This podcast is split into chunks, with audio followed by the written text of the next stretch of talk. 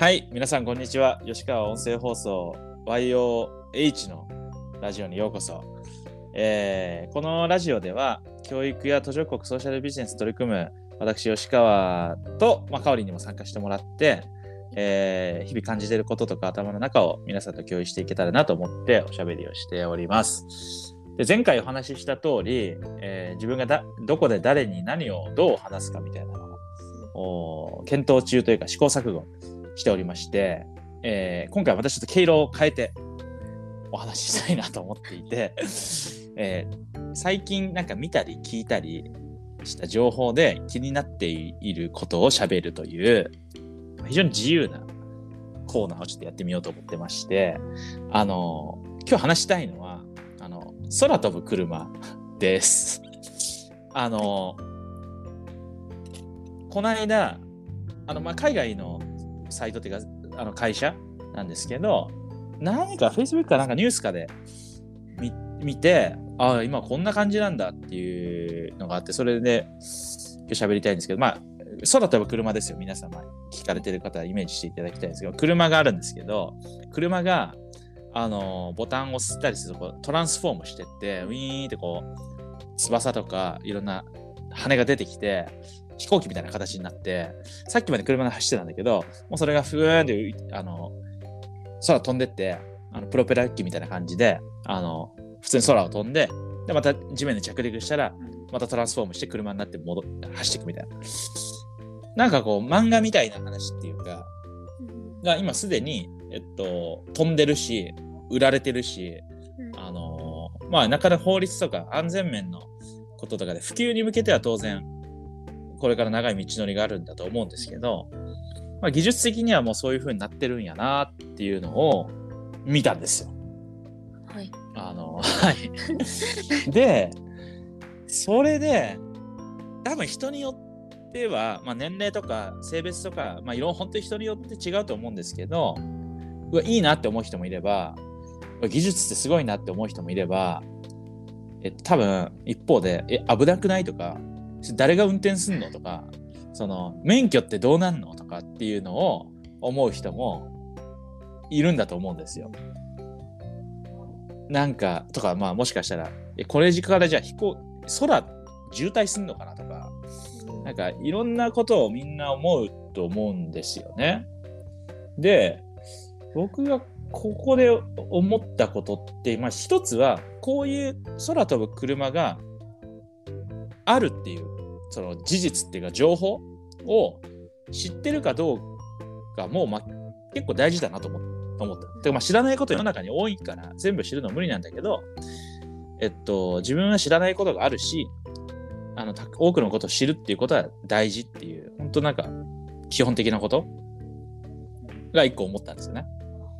であとは知ってるだけだと何のあれもないっていうことあれもないっていうか知ってるだけで何の優劣もなければ知ってるだけではその人の思考とか考えとかを規定はできないなと思った。どういうことかことかっていうとじゃあ空飛ぶ車がありますっていうのを知った時の反応？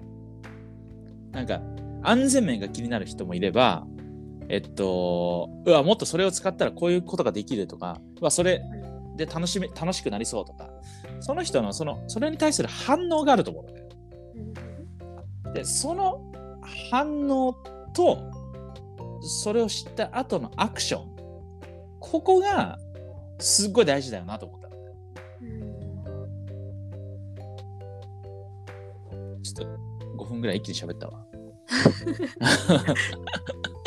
ちょっと急急にコーナーの毛色を変えてきてますけど。はい吉川さんはこれ見たときどう反応したんですか？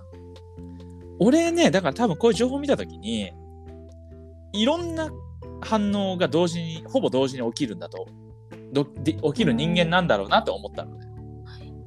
要はこれを見たときに、いろんなことを勉強したいと思ったし、いろいろ味わいたいって思って、だから多分今日も話してる。ん。だけど、例えば、じゃあこれからその車っていうものは、どのようにその産業として発展していくべきなのか、そのそもそもあれさっきの話で言うと車の形に戻って今の道路を走る形だったんだけどそれいるんかなっていうね。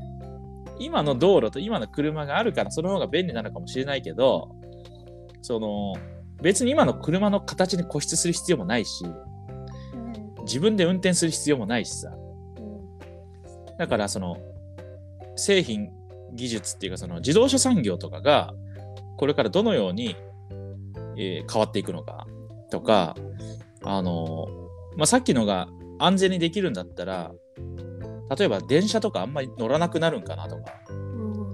大勢の人と一緒に移動するっていうことよりもはい。自分での移動がかなり早くなると思う。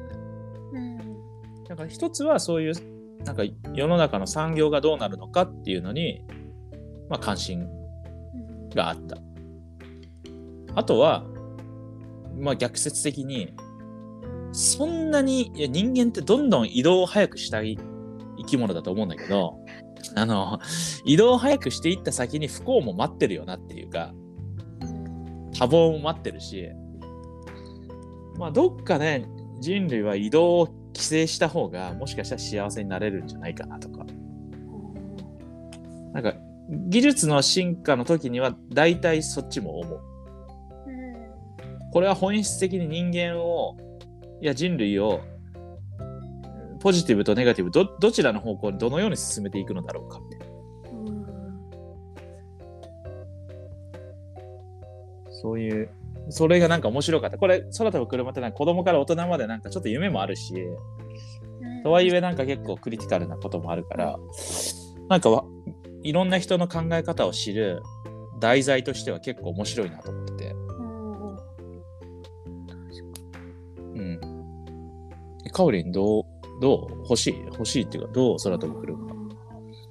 いやなんか私はそれこそ空飛ぶ車って言われたら車ごと飛ぶイメージだったんですよ。それこそあの竹内さんみたいな、イメージまあだったので、あはいはい。そうねそうね。なんかあの皆さんぜひ検索してもらえればと思うんですね。結構しっかりメカニックで結構しっかり飛行機に見える、飛行機だね。うん。だからなんか私は単純に人間のその空への情熱飛ぶことへの情熱ってすごいなと思って飛行機作った時とかもそうだと思うんですけど。うんうん。なんか開発者の人の話とか聞きたいなって思いました。私は、ああいいね。すいいよね。うん。でなんか今のそのカオリンのそのそカオリンのそれがなんていうのかな。なんていうの？その特徴っていうかさ。うん。そそれがその人の個性を示してるような気もするの。俺そ俺そこになんかこの空飛ぶ車っていうものが題材となってその人の意見とかパーソナリティとか特性が出てくるのが楽しい楽しいっていうか面白いなっていうか。うん。多分カオリンはそういうどういう思いで作ったんだろうってそのその機械そのものよりもその人間の営みうん。に耳を傾けねそれ今のね活動でも結構そうしてるしさ。なんかそういうことは大事だなと思ったんですよね。だから問いろんな人にしてみたいですね。ね これ見てどう思っ絡ませるそうそうそう、はだからなんかちょっとなんか今日そうこういうのを見てるときにあそうだね。そうどう考えるかっていうと自分もこれがどうなるのかって自分も社会を考えるけどこういうのを例えば中学生とか高校生に見せたときに彼らはどういう反応をするのかなとか。うん。とかこれはどうやったら彼らの学びの題材にできるかなみたいなことも考えてる。だからこういうのを知った時に全いろんな情報があった方がこれの解像度も上がるしうん。自分の強みが何かを自覚してたら多分それを生かしてまずこれの調べ方とか向き合い方が変わるからなんかこうただ情報を知るだけじゃなくてなんていうのかなその新しい情報を知ったその瞬間になんていうのかな。もう自分の弱強みも弱みも思考のなんていうのかな大きさもで出てしまうっていうか出ちゃう、ん。なんていうのかな。そこで勝負もついてるっていうかある意味。うん。なんかなんかそういうことも感じて、うん。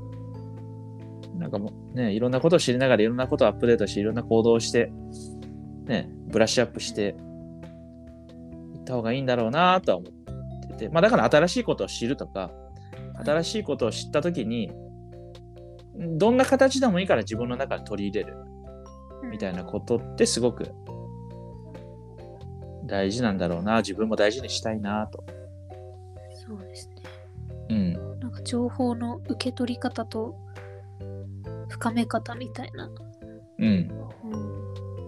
うん、いいまとめ。うん、授業できそうですね。なんか。カオリンいいまとめ。カオリンの感感想とか、カオリンの気づきがタイトルですね、これね。タイトル。俺、それを喋ろうと思って喋り始めてないんだよ。あそろそろ車のことをなんか喋ろうと思ってて。うん、いいこと言ってたね。何々情報の？受け取り方と深め方。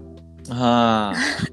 今日はそういうコンテンツです。はい。はい。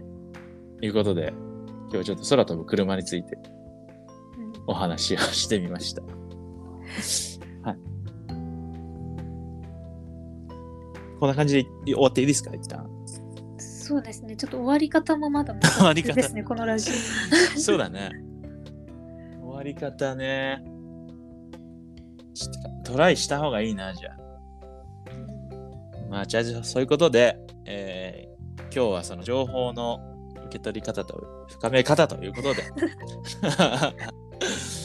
お話をしてきました。えー YOH では引き続き、えー日々感じたことや頭の中にあることを皆さんに共有をして、えーきたいなと思っております。また次のラジオでお会いしましょう。